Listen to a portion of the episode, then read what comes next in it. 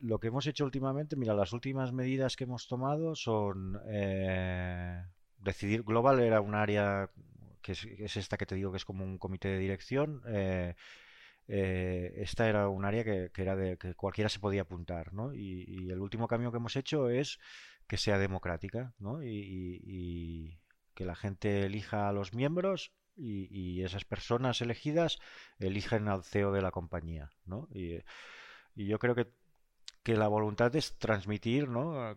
Que, sí, que esto es una empresa autogestionada, intentar que más gente se lo crea, ¿no? Porque hay veces que hay gente que no se lo cree, ¿no? Simplemente, pues somos muchas, ¿no? Entras aquí, te dicen que sí, que esto es una empresa autogestionada y tal, pero bueno, eh, tú vienes con tu mochila y, habituado a, trabajar de una manera y bueno, yo creo que hay que tomar eh, decisiones de este tipo para que la gente diga, pues, pues sí es verdad, ¿no? un poco.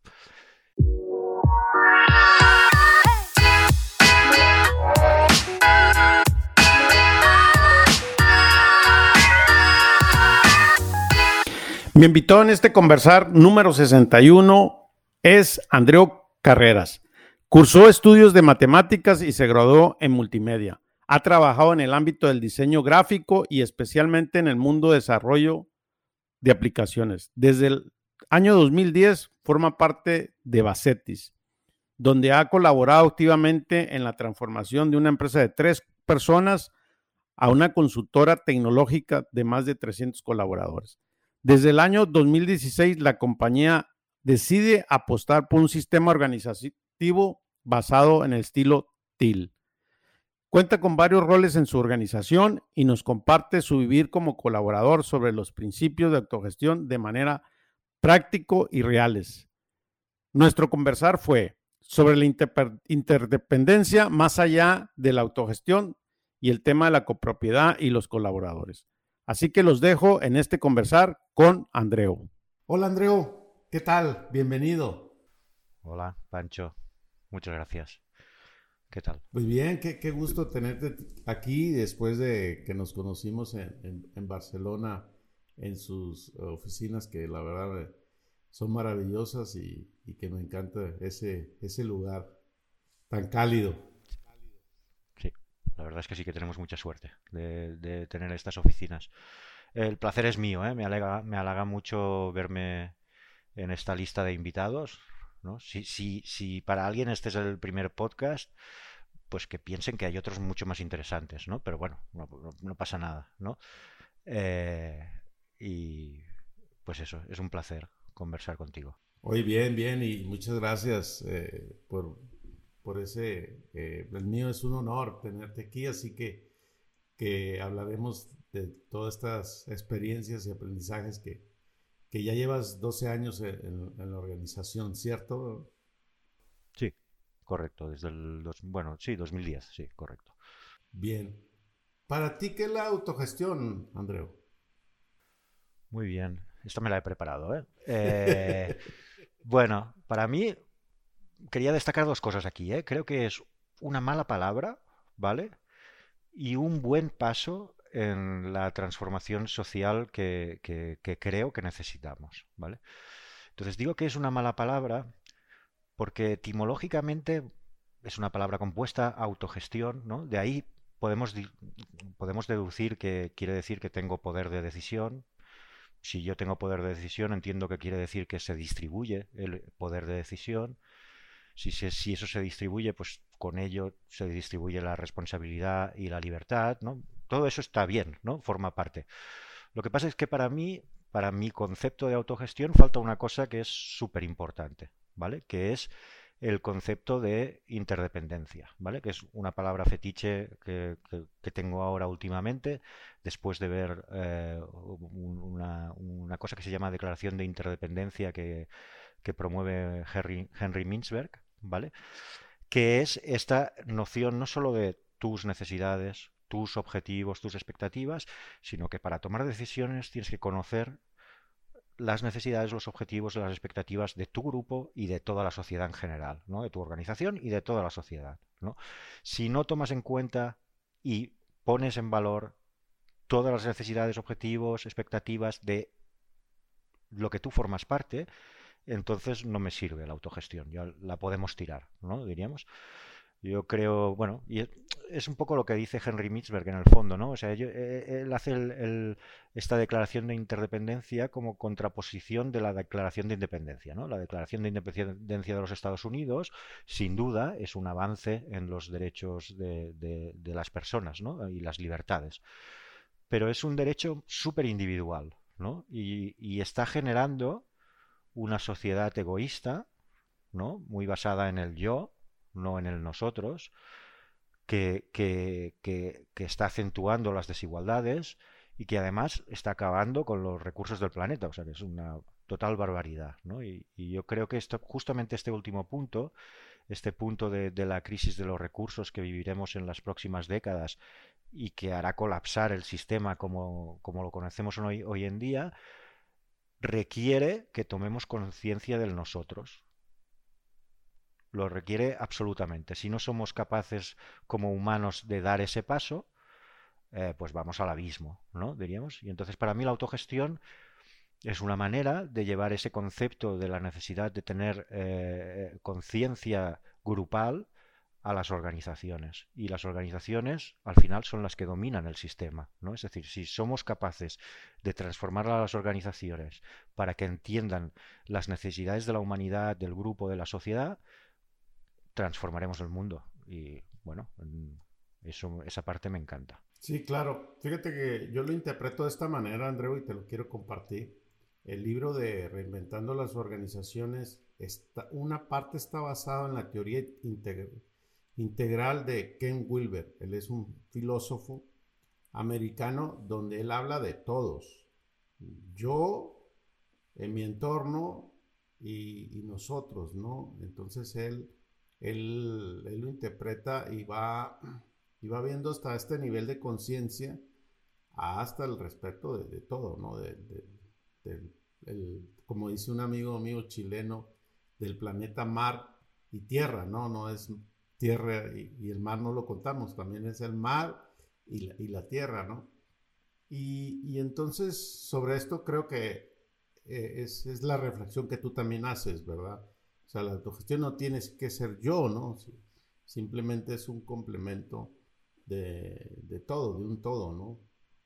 Correcto. Es decir, la, la distribución de la capacidad de decisión ha ido creciendo con los siglos, ¿no? Es decir, que ahora hay mucha más gente que puede decidir en qué ciudad vive, qué estudia, si estudia o no estudia, si se casa o no se casa, ¿no? Eso ha ido creciendo. No llega a todo el mundo, ¿eh? además, o sea, es un desastre porque hay mucha gente que esas decisiones que estamos diciendo tan básicas no las puede tomar, ¿no? Eso se ha distribuido, pero en cambio se han disparado las desigualdades. Entonces, es que hay algo que nos dejamos, ¿no? Y yo creo que es eso, la, la interdependencia, el ser conscientes de que no, es, no estamos solos en el mundo. No solo es importante lo que yo quiero, es importante que lo que yo quiera encaje con lo que todos necesitamos. ¿no? Sí, y esta parte de, cómo nos relacionamos ¿no? unos a los otros y cómo nos relacionamos con las plantas, con, con el mar, con... Eh, ahora sí que este, este tema de relacionamiento que pues, está ligado a esta parte. Perfecto.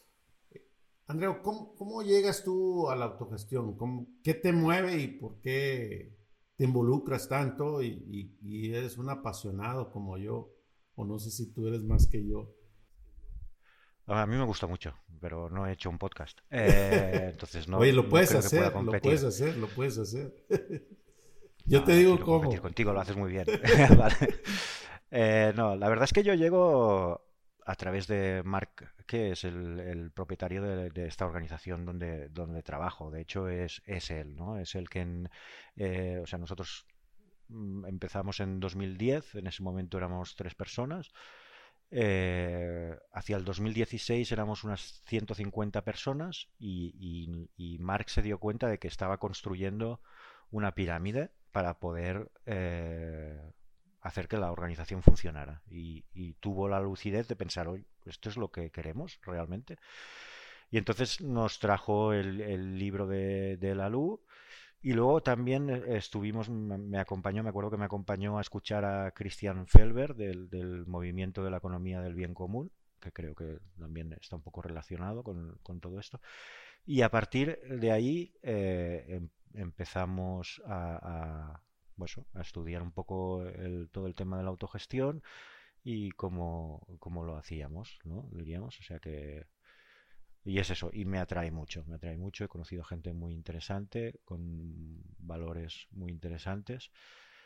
Eh, actualmente estoy cursando un training con KVK, ¿no? La, esta organización de Codos Arrachaga, que creo que mm, es un referente excepcional, ¿no? que recomiendo a todo el mundo. ¿no? Eh, sigo a Corporate Rebels también, pero desde luego si alguien tiene ocasión de hablar con, el equipo de KVK y le interesa el tema de autogestión, creo que no hay referente mejor.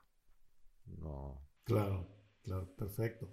¿Y, cómo, cómo sucede en este, este año que, que deciden entrar en esto? ¿En qué año fue? ¿Y qué te movió a ti en lo personal? O sea, fue, fue esto, ¿eh? Fue en 2016 y entonces nos pusimos un poco a estudiar cómo podíamos aplicarlo en nuestro caso concreto, ¿no? Y ahí pues estuve más o menos involucrado. Lo que pasa es que el tema me interesaba mucho y, me aportaba personalmente, ¿no? Realmente, es decir, que creo que otro de los motivos por los que me interesa la autogestión es que creo que me ha permitido crecer como persona, o sea, me ha cambiado muchos puntos de vista en mi vida cotidiana, ¿no? y y cuando uno siente que crece como persona, eh, pues lógicamente eso le, motiva y le mueve, ¿no? Y, y por ahí, en el poco tiempo que tengo disponible, porque yo cometí, bueno, no es un error, pero he procreado bastante, tengo tres hijos, diríamos, y trabajo, con lo cual el tiempo libre es como oro. Eh, pues bueno, en ese tiempo libre voy intentando formarme e informarme ¿no? de cómo va todo esto y de qué cosas me pueden servir para mejorar personalmente y, aportar a la organización. Ya. Eh, me gustaría que, que, me digas en qué ha crecido para ti la autogestión, ¿Cuál, qué te ha hecho reflexionar y ser diferente en esta parte personal. ¿Tienes algún tema así que que sea como... A ver, que me he hecho diferente. Desde, luego la relación con los hijos eh, cambia, ¿no? Y, esto creo que tuviste al hijo de Néstor, ¿no? y, creo que lo explicaba bastante bien, ¿no? Y, darte cuenta de que tú no eres el jefe en casa, sino que lo que lo que tienes es un grupo de personas que, que tienen unos objetivos comunes, ¿no? y que de alguna manera debemos estar todos involucrados ¿no? en, las, en las decisiones y, bueno, este tipo de cosas, ¿no? Eh, creo yo que me ha cambiado mucho la visión de eso, de las relaciones interpersonales y, y, de, eh, de, cómo tenemos que esforzarnos para que todo el mundo eh, pueda decidir, tenga, tenga voz y voto y, participe de, de lo que hacemos. No pensar que tú eres quien mueve todo eso, sino pensar eh, como mucho puede ser el que ayuda a que, a que eso llegue a la gente, ¿no? Diríamos. bueno, pues ya. un poco eso. Y, qué, interesante lo que tú dices, ¿no? Y, hablo de esta parte de la vida personal porque eh, creo que muchos interpretamos como que eso solo es en la empresa, ¿no? Y, por eso me quise detener que, que, cuando uno lo interpreta ya en la vida personal, le encuentras también esos beneficios, y esos frutos que tú comentas. Y realmente yo lo veo convencido. ¿Te ha sucedido algo con un grupo de amigos que, que tengan otra visión diferente a la tuya y que tengas que compartir este espacio de la autogestión personal tuyo? O sea, ¿qué, tienes alguna experiencia? Yo no sé si recuerdo alguna, pero en todo caso, la relación de amigos íntimos de verdad es, está basada en esto. ¿no? Diríamos, ya es así, es la relación natural. La relación natural con tus mejores amigos se basa en la autogestión, en tener, eh, eh, en, tener en cuenta las necesidades de todo el grupo y en que todo el grupo puede aportar, ¿no? Diríamos, y, eso ya es lo natural, ¿no? Evidentemente sí que luego cada vez me pasa más que cuando hablo con gente así de forma informal y me explican cosas de sus empresas, hay muchas cosas que, ahora las veo como una barbaridad, ¿no? Y que me, cuesta mucho de entender, ¿no? O sea, hay gente que está esperando a que le llame a uno para cerrar el correo porque lo e, echan a una persona y no le van a avisar y en ese momento se tiene que coordinar toda la empresa para que, para, que lo echen y no tengan ni, acceso al correo ni nada, una desconfianza brutal, ¿no? Y, y, súper deshumanizado, ¿no? Y pienso esto, pero esto, ¿en, serio? ¿Esto estáis haciendo, no? Y, a lo mejor nosotros hace 10 años hacíamos algo similar, no lo sé, ya no me acuerdo, pero ahora me parece una barbaridad, ¿no? De, tratar a las personas como recursos, ¿no? Como, como bueno, o sea, se acabó, eh, no, te quiero ver y, no con, confianza cero. Cosas de ese tipo sí que me pasan. Sí, claro, claro. Y las vivimos y, yo creo que nos extrañamos. A mí me pasa lo mismo, ¿no? Cuando me empiezan a platicar, decir, bueno, sí, en verdad, así es, así es, y, eso y más, ¿verdad? Y, sucede, ¿no? ¿Cuál es tu rol actualmente en, en organización? ¿Y, qué, estás haciendo actualmente? Ostras, esta es muy complicada ¿eh? en, una, organización como la nuestra. ¿no? Ahora mismo, diríamos, como, profesional, eh, gestiono a un cliente y a un equipo, diríamos, aunque en principio somos un equipo autogestionado para el cliente, soy la persona de referencia. Eh, y luego nosotros diríamos que tenemos la, eh, el gobierno de la empresa está dividido eh, en varios ámbitos y yo participo actualmente del de Reward, que define la política salarial de la empresa y participo, bueno, y fui elegido para también formar parte de lo que sería el comité de dirección, ¿no? que le llamamos Global y que no es un comité de dirección porque es una empresa autogestionada, es decir, que hace menos cosas de lo que hace un, es más un impulsor, un facilitador, un, foro de consejo que, otra cosa. Y luego también me pasa mucho que para alguna gente, ¿no? a veces eres lo que la gente ve de ti, ¿no? Digamos, o te toca ser eso, ¿no? Entonces, sí que es verdad que aquí en Basetis, en la organización, hay gente que me, que me identifica como, como, referente cultural. Y entonces pues también por eso me intereso porque digo ostras es una responsabilidad muy grande no intento intento formarme porque hay gente que me ve así no y yo creo que eso resumen un poco no Mi, mis diferentes roles. Va. Me gustaría que empecemos por lo último referente cultural. ¿Qué, de qué se trata este este rol que, que lo has asumido y porque tienes interés. muy bien, ¿eh?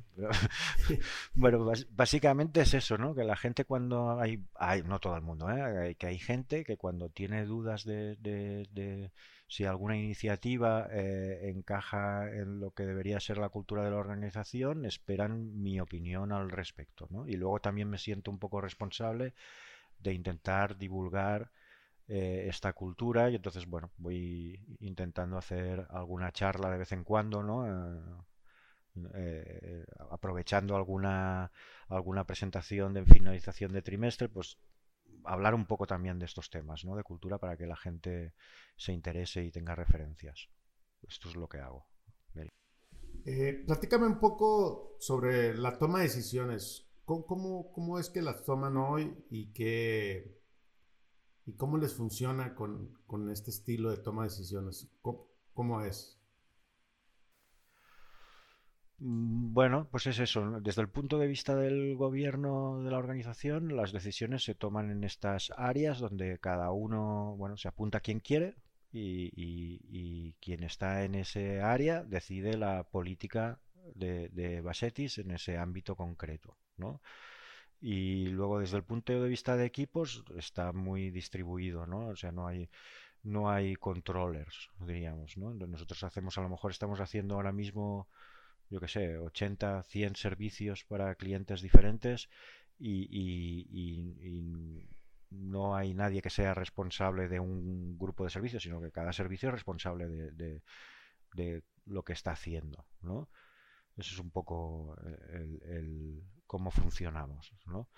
Luego a lo mejor es interesante, yo creo que una de las cosas más disruptivas que tenemos es, el proceso de revisión salarial. ¿no? Creo, de, lo que yo he ido conociendo me parece que, es bastante disruptivo, ¿no? en el sentido de que nosotros lo que hacemos es, bueno, son periódicas cada seis meses para los que cobran menos y cada, cada año para los que ya tienen un salario mayor y lo que hacemos es que, es que cada persona individualmente hace, eh, cuál debería ser su nuevo salario. ¿no? Los, salarios son transparentes, mira la tabla de salarios, mm, piensa dónde sería justo que, estar en ese momento y también informa qué personas pueden evaluar eh, dónde debe estar, ¿no? Porque al final, diríamos, es la, es la que sabe mejor quién ha visto su trabajo y su evolución y, todo esto. Entonces, vale, por un lado ha hecho su propuesta salarial y entonces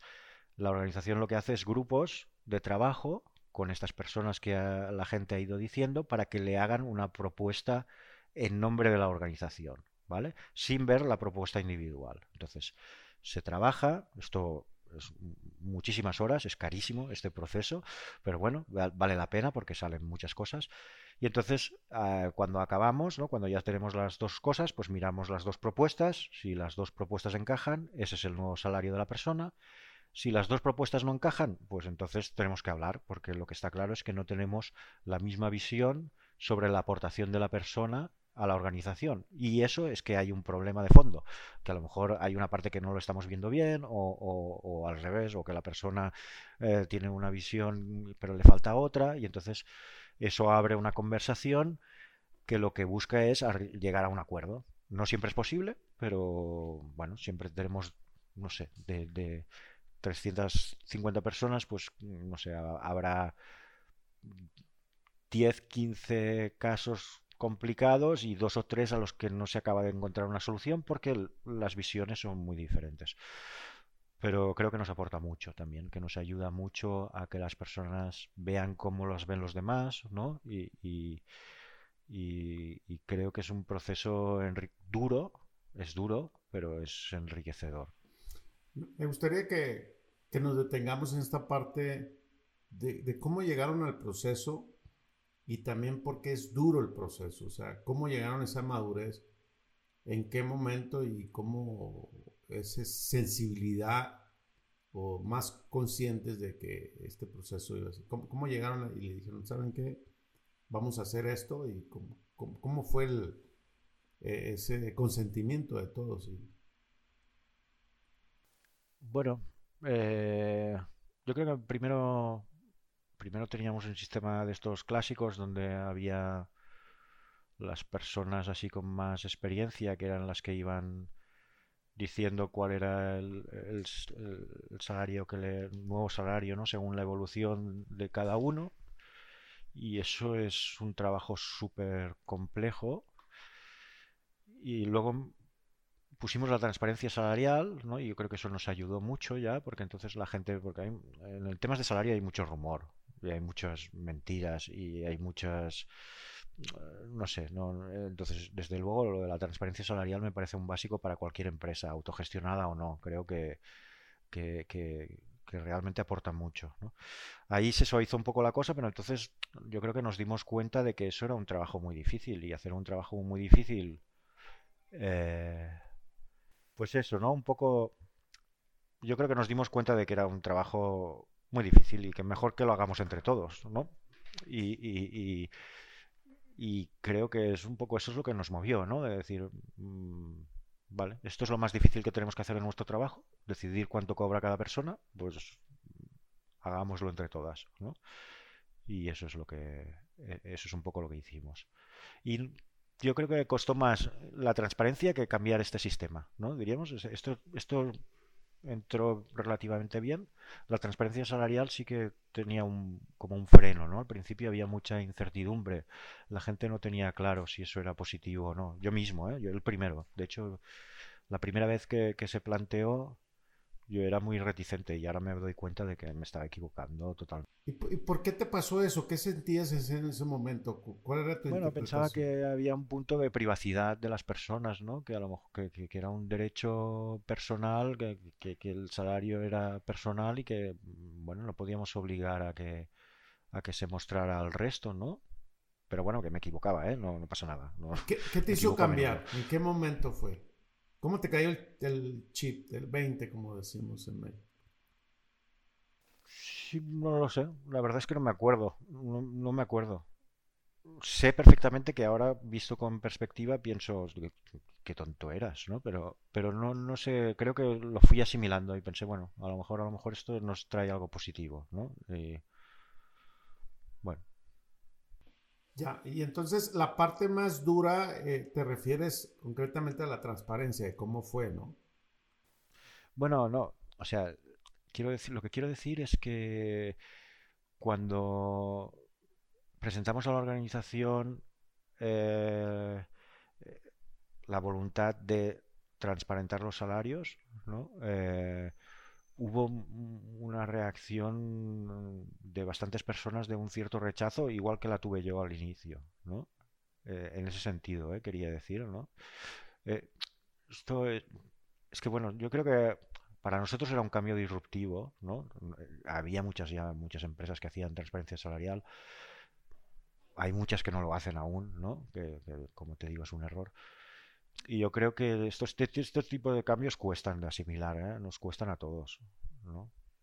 Sí, definitivamente, y cada quien tenemos nuestra propia mirada, como tú dices, y es válido decir, pues estaba equivocado, hoy estoy convencido y, y no recuerdo en qué momento sucedió y, nos pasa, hoy estás convencido que, que, es algo sano, y sobre todo en la industria, en el, que, en el giro en el que ustedes están, es muy dinámico los salarios, hoy en el mundo están, se van de un lado a otro las personas, si no están satisfechas. ¿Cuál, es la rotación que ustedes tienen en, la... Mm, no te lo sé decir muy bien. ¿eh? Este último año ha sido muy alta, muy alta. Es decir, en, el año de pandemia fue prácticamente cero y el año posterior, ¿no? Fue muy alta, la verdad. No, es un tema que tenemos que trabajar sin duda, ¿eh? No, no, eh, eso quiere decir que hay cosas que no hacemos bien, ¿no? Y, que tendremos que mejorarlas. Pero bueno. Y claro, y mi interpretación y mi mirada desde acá es que es una industria muy dinámica. El año pasado explotó la industria a nivel mundial y, y las condiciones eh, es una locura, sí, ¿no? Sí, sí, sí, es decir, sí, hay muchos, muchas menos personas de las que se necesitan. Y, eso está claro, ¿no? Y, por tanto, hay, eh, además nosotros estamos aquí en Barcelona, por ejemplo, hay mucho dinero de, extranjero, ¿no? Que monta startups aquí, ¿no? Eh, que es una manera también de atraer eh, desarrolladores de, de, otros países, porque es una ciudad interesante, ¿no? Pero bueno, pero hay una inflación de salarios muy alta, ¿no? Nosotros tenemos, eso es verdad, pero yo creo que no me gusta buscar excusas, ¿no? Es decir, que, mm, vale, pues, eh, y en otros sectores hay otros problemas, ¿no? Diríamos, ¿no? O sea, que, no hay ningún sector que esté tranquilo, ¿no? Entonces, bueno, nosotros, eh, nosotros tenemos esta dificultad, pero eso mm, tiene sus ventajas también, ¿no? Eh, porque no nos falta trabajo, ¿no? y eso es, bueno, no sé. Claro. pasemos a la parte del fundador de Mar. ¿Cómo, ¿Cómo, visualizó esto Mar? ¿Cómo, llega a todo esto y, qué le movió junto con sus socios? No, lo sé muy bien. ¿eh? Lo, que, lo que pasa no, en ese momento ya era socio único. ¿eh? La empresa sí que empezó con dos socios, pero en ese momento ya era socio único. Lo que pasa es que conozco muy bien a Mark. Mark es una persona tremendamente inteligente, con muchos valores y muy intuitiva. ¿no? Y entonces es una persona de estas que siempre va como un paso por delante tuyo, ¿no? Y, yo creo que, es eso, es, simplemente eso, que él se va dando cuenta eh, de, cómo debemos mejorar y de qué está más alineado a los valores que, piensa que tiene que tener una organización en general en el mundo, ¿no? Y eso nos ayuda mucho, ¿no? Eh, una persona que reflexiona mucho y que, y que va muy rápido. ¿no? Claro. Y en esto, Marc como fundador es el tema de la propiedad. ¿Qué pasa cuando la propiedad no se involucra y no está con esa visión, esa estrategia? ¿Tú crees que los colaboradores tengan esa madurez que tiene el fundador? Yo aquí veo, yo estoy súper contento de trabajar aquí, de la gente que hay. O sea, para mí Mark es un caso excepcional, ¿no? Por, por eso, por, por, sus capacidades, pero la gente, hay muchísima gente que trabaja aquí que son excepcionales y, y, y, los jóvenes que van entrando son cada vez mejores, o sea, la juventud es mucho mejor que nosotros, ¿eh? La juventud, y tienen más valores y tienen más iniciativa, o sea, yo, yo creo que es, es, eso, que la, no sé, eh, yo estoy muy contento de, de, las personas que voy conociendo en esta organización, muy contento. De las que entran, de las que están, de las que se van incluso, ¿no? O sea, aunque se vayan, han pasado gente maravillosa por aquí. Entonces.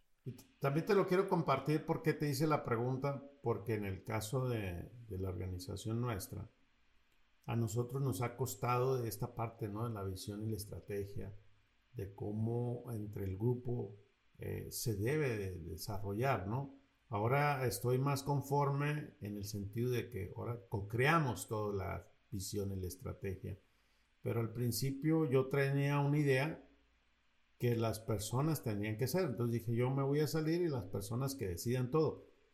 Pero no es para todo mundo, ¿no? También esta parte de... Es medio complejo, ¿no? Es no es fácil, ¿no? No, no, eh, porque además está la autoridad, ¿no? Es decir, que si en una reunión está Mark, mm, la gente espera a ver qué dice, ¿no? Diríamos. Eso también en, otra escala también me pasa a mí, ¿no? Diríamos. Pero eso es la, me parece que es normal porque se ha ganado esa autoridad, ¿no? Y, es verdad que a veces cuesta, ¿no? Que la gente se la salte, ¿no? Eh, y, diga eso, sí. Y a lo mejor hay personas que no quieren ese, e, e, esa responsabilidad, ¿no? Y yo creo que eso también se tiene que respetar. ¿no? No, no, se trata de obligar a todo el mundo a tomar decisiones, porque no tiene que suceder de forma natural. Yo creo que nosotros, en nuestro caso, no, no tenemos prisa, ¿no? Va, va sucediendo y sucede cada vez más. Y ya está. Y tenemos la suerte de que hay muchas personas que empujan. No son todas, no, pero cada vez son más, ¿no? Ya está. No, ya, ya nos parece bien. Ya. Perfecto. Eh, pasemos a esta parte de, y lo comentábamos antes de iniciar el episodio, de la parte de, de la propiedad, ¿no? Hablábamos de Matt Pérez, eh, de, cómo compartirla, y, y, me gustaría escuchar tu punto de vista, ¿no? De, de esta parte de la propiedad. ¿Qué, qué piensas? ¿Qué te hace sentido? Sí. Sí, correcto. Sí, sí, sí, porque yo no lo veo igual que Matt Pérez, ¿no? Y entiendo que hay un factor cultural, ¿no? De dónde venimos cada uno, ¿no? Eh, para mí la propiedad es un problema. La, propiedad es un dolor de cabeza, ¿no? Mi, mi cuñado siempre dice, mm, cuantas más llaves tienes en tu llavero, más preocupaciones tienes en tu cabeza, ¿no? Y es verdad, ¿no? Es decir, si no tienes coches, tener coche es fantástico, pero es una preocupación más, ¿no? Tener, tener casa es fantástico, pero es una preocupación más. Y si tienes dos casas, dos coches, pues más preocupaciones tendrás, ¿no? Entonces, hay un punto de la propiedad que, que, que es eso, que, que es que tienes que saber gestionarla, ¿no? Y luego la propiedad te saca cosas que no siempre son positivas, ¿no? Es mío, no te lo dejo, ¿no? Si, si, no es mío, no, tengo tanto problema. Yo me siento más libre no siendo propietario de esta organización, ¿no? Mm, eh, yo creo que, es eso, ¿no? Para mí, por ejemplo, en nuestro caso concreto, yo estoy contento con el modelo que tenemos. Mark, el, el propietario, no, no, lo está, ¿vale? Pero yo sí, porque es eso, es como el anillo del Señor de los Anillos, mm, que lo lleve él. O sea, yo sé que él sabe gestionarlo, ¿no? Es verdad que luego tiene muchos dolores de cabeza, ¿no? Eh, y, ¿no? Como le pasaba a Frodo, ¿no? Pero yo creo que es, que es nuestro Frodo y yo me siento muy cómodo, ¿no? A lo mejor, a lo mejor es un poco cobarde ¿eh? mi postura, pero, pero en ese sentido creo que, que me tranquiliza mucho y me da mucha libertad saber que hay una persona como él que es la que está aguantando eh, eso, ¿no? Y, me da miedo, y sé que el miedo no es bueno, que si distribuimos eso no todos lo sabremos gestionar. ¿no? Eh, eso es lo que me preocupa, ¿no? O sea que yo no tengo ninguna prisa. Él, él sí que quiere buscar alguna forma de, que la propiedad fuera, sea compartida. Yo espero que, le cueste encontrarlo, ¿vale? Es un poco mi visión. Claro, y, seguramente que Mar, Mar, le mueve algo, ¿no? sucede que, que algo le, llama la atención y, es como encontrar, esta, compartir, porque pues él cree en eso, tiene yo creo un propósito muy claro. Y... Sí, sí, correcto, ¿eh? desde el punto de vista del propósito le entiendo perfectamente. O sea, él ha decidido crear una organización autogestionada, una organización de las personas para las personas.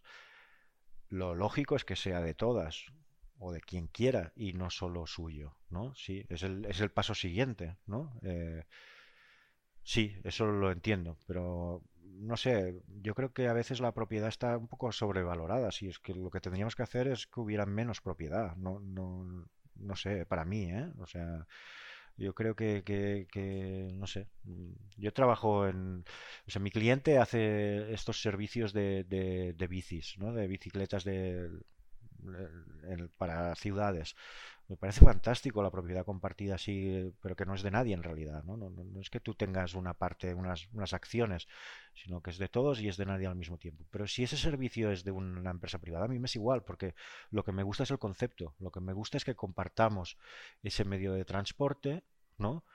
Y que entre todos nos responsabilicemos de que esté bien. La gente en general se comporta de forma cívica, aunque no sea suyo, ¿no? Y, y, lo usamos entre todas, es perfecto. No, no, necesito que sea mía la bici, ¿no? ¿Para qué quiero yo tener eso? Y con esa mirada eh, piensas en lo mismo de la, de, la, organización, ¿no? De la propiedad de los accionistas. Bueno, pues si yo de todas maneras estoy aquí, no necesariamente tiene que ser mía, ¿no? Pienso porque, lo, porque la tiene Mark, es decir, yo sé que, está en buenas manos, ¿no? No sé, no sé cómo, qué pensaría si estuviera en manos de un fondo de inversión o de, o de, otro tipo de personas. No lo sé, ¿eh? No lo sé. Creo que, creo que sería difícil bueno, a lo mejor sería más complicado, aunque no lo sé porque mm, justamente no antes hablábamos de Cavicar, eh, para ellos la propiedad queda aparte, no tiene ningún problema, ¿no? no hay, en, las empresas autogestionadas que ellas que ellos implantan hay de todo, hay de todo tipo de propiedad, hay fondos de inversión, hay cooperativas, hay empresas, o sea, y funciona, ¿no? Entonces, a lo mejor simplemente es un miedo mío, no lo sé. Sí, sí, sí, y al, y al final yo te comentaba que que también esto tiene que, es como la retroalimentación, o sea, si tú no sabes cómo dar retroalimentación, no sabes recibirla, pues también creo que este tema de la propiedad necesita un proceso de, del que la tiene, con quien la recibe, y yo creo que pues eso es lo que tenemos que dar el, siguiente paso si esa es esta mirada de... Yo, yo, yo también tengo varias inquietudes sobre eso, como te lo comentaba, pero creo que, pues, pues, al final hay que, es un laboratorio, ¿no? Todo lo que hacemos son iniciativas, probar y ver, y a ver qué sucede en, este, este mundo eh, este, raro, diferente. Bien, eh, me gustaría que, que traemos esta parte como del proceso en el que se encuentran hoy. Hoy están en, en, K2K tomando tú y Mar el, este seminario. ¿Y qué, cosas eh, han tenido que ajustar ahora en, estos últimos seis meses que, les ha dado otra mirada, que les causaba dificultades en implementación o cosas que no están funcionando? Eh, ¿Hay algún caso como relevante que nos quieras compartir, como pues esta parte del aprendizaje que han tenido y cómo lo han resuelto, ¿no? Sobre todo. Bueno, e, esta parte del training es porque creo que necesitamos, o sea, hasta ahora hemos ido construyendo entre todas eh, la organización de forma muy autónoma y, siempre tienes ese miedo de, pero lo estoy haciendo bien, ¿no? ¿O lo estamos haciendo bien? y yo creo que nos apuntamos en este a este training un poco para ver, mm, bueno, tener más visión de qué, están haciendo otras personas y coger, coger seguridad en, lo que hacemos y ver si podemos, qué, cosas podemos aprender de, las demás. Creo que es básicamente eso. Lo que hemos hecho últimamente, mira, las últimas medidas que hemos tomado son eh, decidir, Global era un área que es, esta que te digo que es como un comité de dirección. Eh, eh, esta era un área que, era de que cualquiera se podía apuntar, ¿no? Y, el último cambio que hemos hecho es que sea democrática, ¿no? Y, que la gente elija a los miembros y, esas personas elegidas eligen al CEO de la compañía, ¿no? y yo creo que que la voluntad es transmitir, ¿no? Que, sí, que esto es una empresa autogestionada, intentar que más gente se lo crea, ¿no? Porque hay veces que hay gente que no se lo cree, ¿no? Simplemente, pues somos muchas, ¿no? Entras aquí, te dicen que sí, que esto es una empresa autogestionada y tal, pero bueno, eh, tú vienes con tu mochila y, habituado a, trabajar de una manera y bueno, yo creo que hay que tomar eh, decisiones de este tipo para que la gente diga, pues, pues sí es verdad, ¿no? un poco. Y la otra es, es verdad que, que, la, que la estrategia es lo más difícil, ¿no? En una organización, ¿no? Y ahora estamos probando una cosa que se llama Hoshin Plan, que es una cosa que, viene de Toyota para marcar unos objetivos que sean visibles para toda la organización y que toda la organización vaya eh, aportando estos objetivos, ¿no? Porque es, es, verdad que con la autogestión eh, puede pasar que, estemos remando hacia sitios diferentes y a lo mejor nos cueste tener esa sensación de, avanzar, ¿no? Yo creo que eso puede pasar a veces. Entonces intentar focalizar en un solo sitio qué es lo que queremos mejorar ahora y, lo podemos cambiar de aquí tres meses, lo que queremos mejorar, no pasa nada, ¿no? Pero, pero estemos todas focalizadas eh, en esto, creo que, que, fue una, que ha sido una buena decisión. Veremos cómo funciona, ¿no? Diríamos. Andreu, ¿cuál es el proceso para, eh, van bien el tiempo que se lleva en la organización de ustedes para que una persona que llega a nuevo talento se la crea? O sea, hoy realmente cuando ya llega una persona y sabemos que viene con una formación convencional, tradicional, que así nos formamos todos.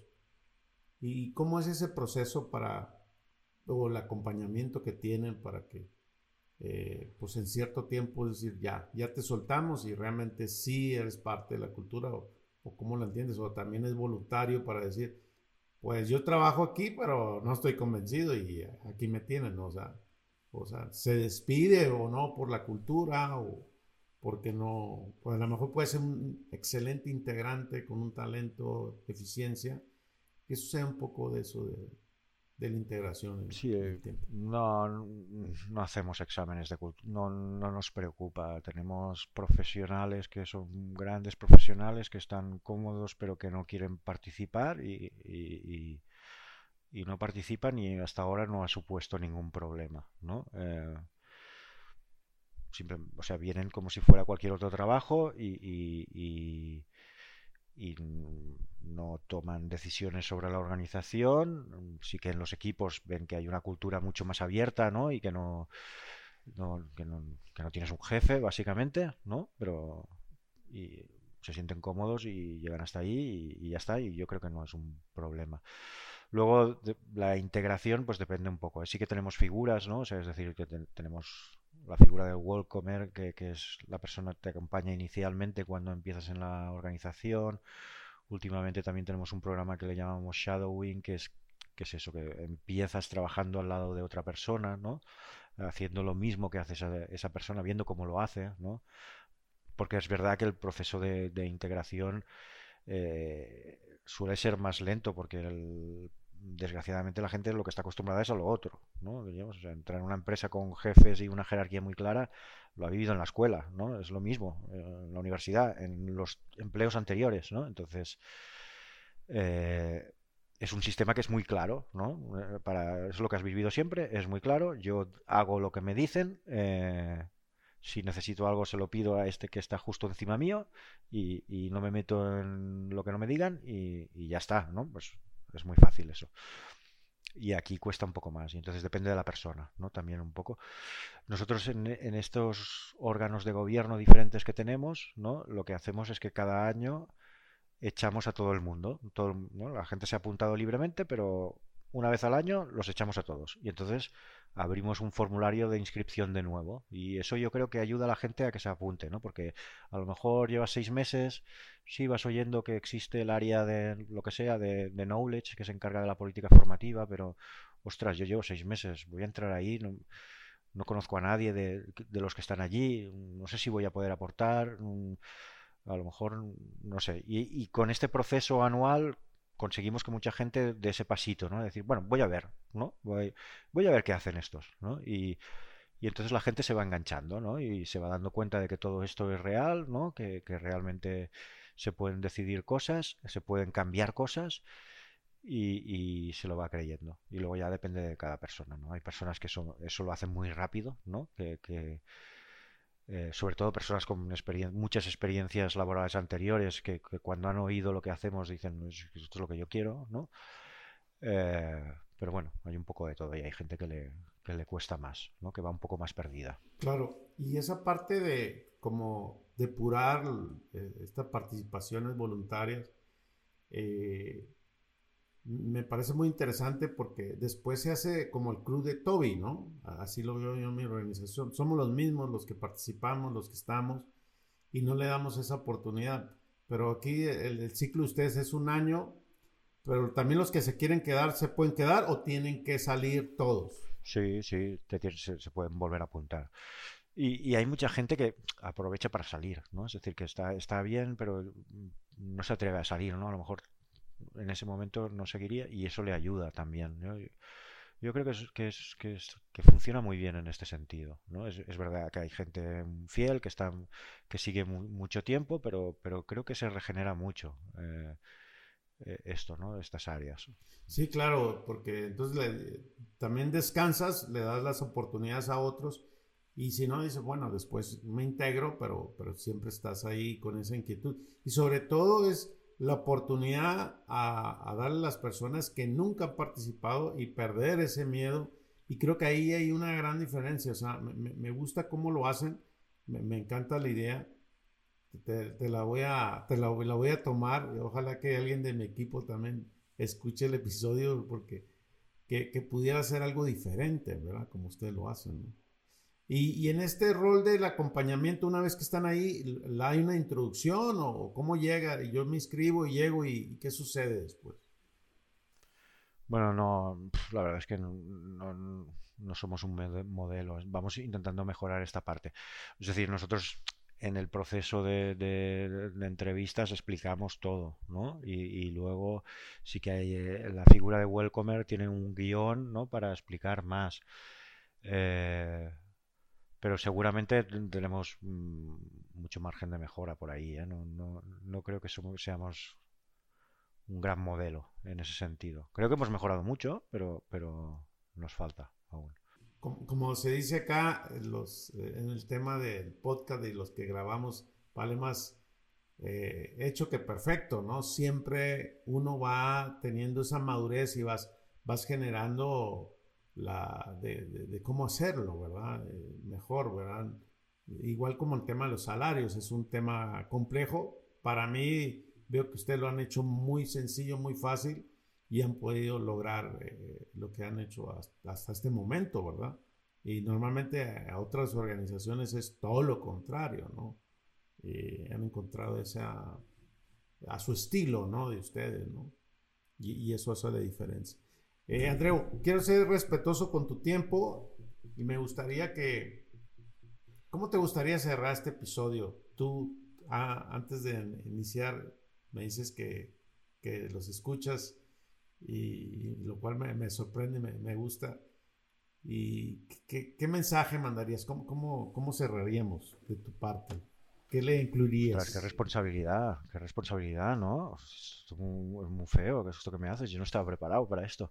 Bueno, yo emplazaría a todo el mundo a que, a que, eso, a que lo, a que lo pruebe, a que investigue de qué va todo esto, que se informe, eh, que realmente eh, podemos cambiar el mundo, que hay que pensar que podemos cambiar el mundo. Y, ¿no? y un poco lo que también decía Henry Mitchell, si no somos parte de la solución, somos parte del problema. ¿no? Eh, entonces, creo que es un cambio que a lo mejor parece muy grande, pero no lo es tanto. Y, es un cambio que puede ser muy, muy potente para lo que necesitamos. ¿no? Entonces, eh, eso, eso es lo que diría. No me has preguntado nada del lado oscuro, ¿eh? ah, el lado oscuro, sí, entonces nos, lo pasamos. No, no, regresemos.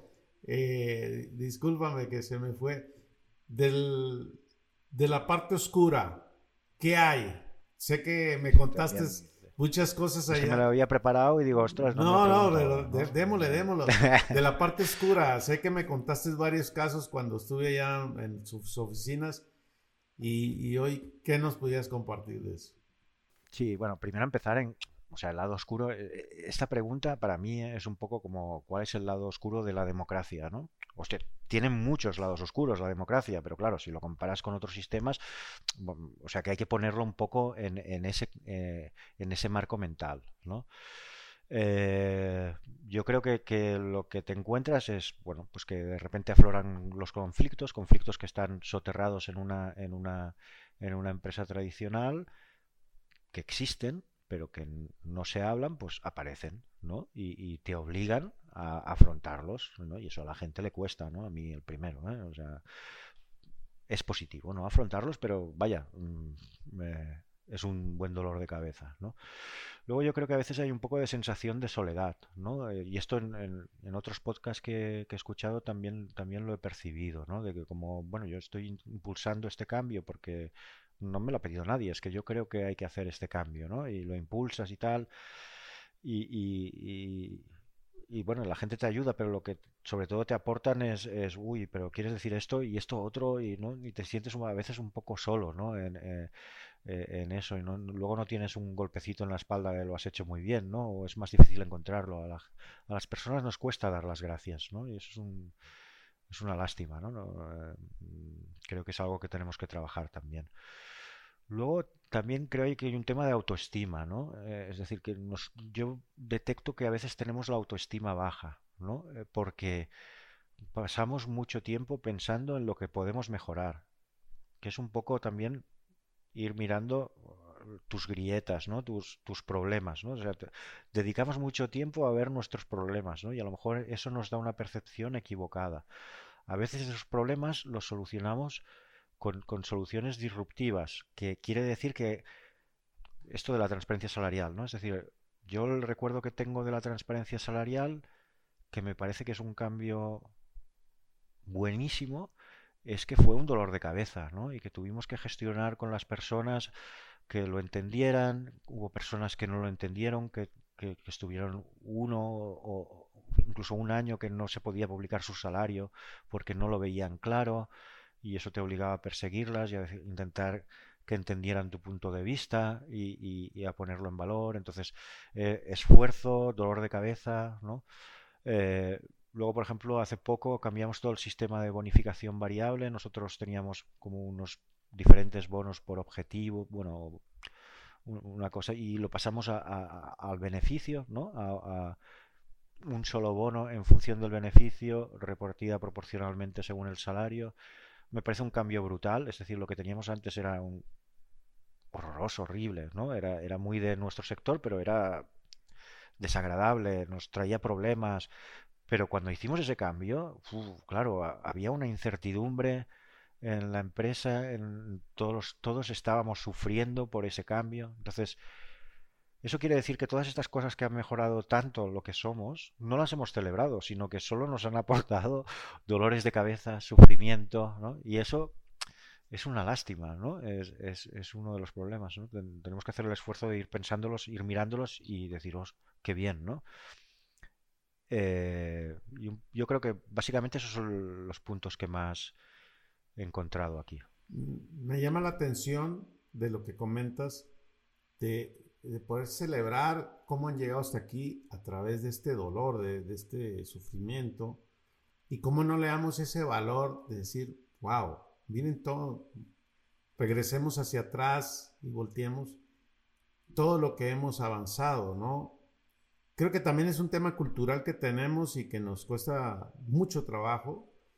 Y, es un proceso, porque al final llegar a esta parte oscura y llegar a, a, la otra parte del túnel, pues tiene estas maravillas. O sea, al final nada va a ser eh, color de rosa, como, como se dice, ¿no? Pero definitivamente eso hace la diferencia. O sea, ¿en qué momento tienen la valentía, el coraje, el grupo, el fundador para tomar una iniciativa, para cuestionarnos, para hacerlo?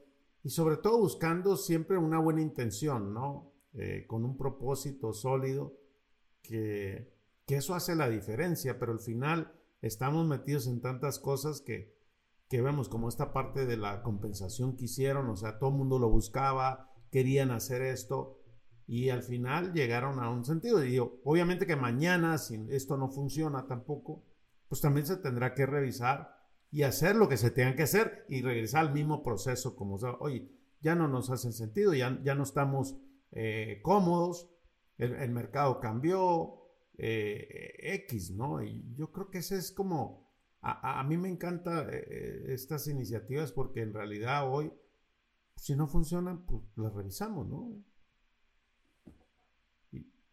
Y, así de sencillo. Entonces creo que, esta parte, y ustedes tienen un gran ejemplo de, esto que comentas, eh, y, que es parte de la historia de la empresa, no se puede eliminar, ¿verdad? Correcto. Hay, otro lado oscuro, ¿eh? ahora me acuerdo, eh, importante. ¿eh?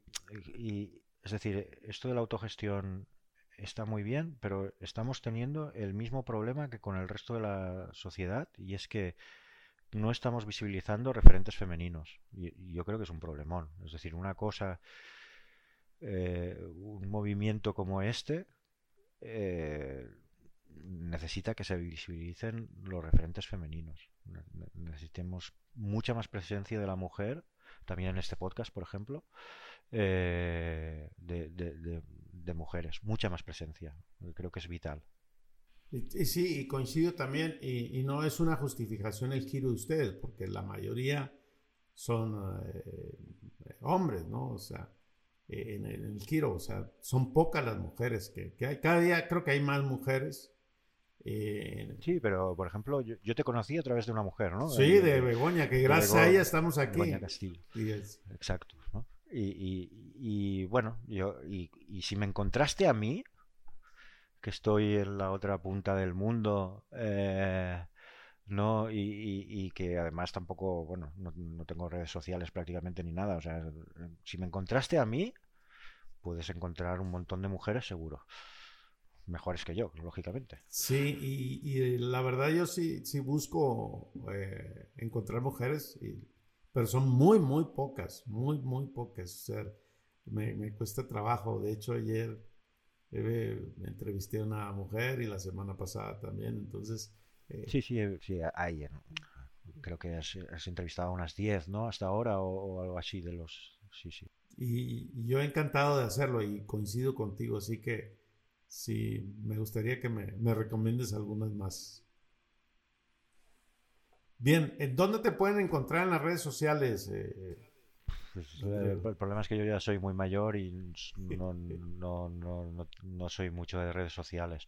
Me pueden buscar en LinkedIn por mi nombre, contactarme. Eh, si alguien me quiere contactar, que me diga quién es, porque yo no, en principio no, no acepto así invitaciones desconocidas sin contexto y, o por mail, ¿no? Mi mail es andreu.carreras.setis.com, ningún problema, pero como persona a seguir en redes sociales no sería yo.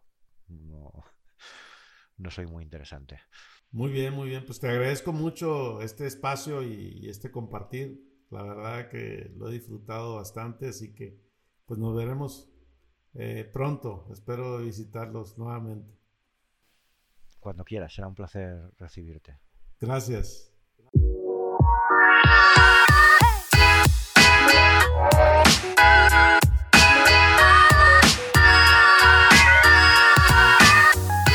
Mi aprendizaje en este episodio fue cómo formar un grupo de gobernanza y roles participativos donde muchas veces se forma el club de Toby y son las mismas personas que participan año con año y se forma un ciclo vicioso, lo cual eh, me gusta la forma de cómo lo operan.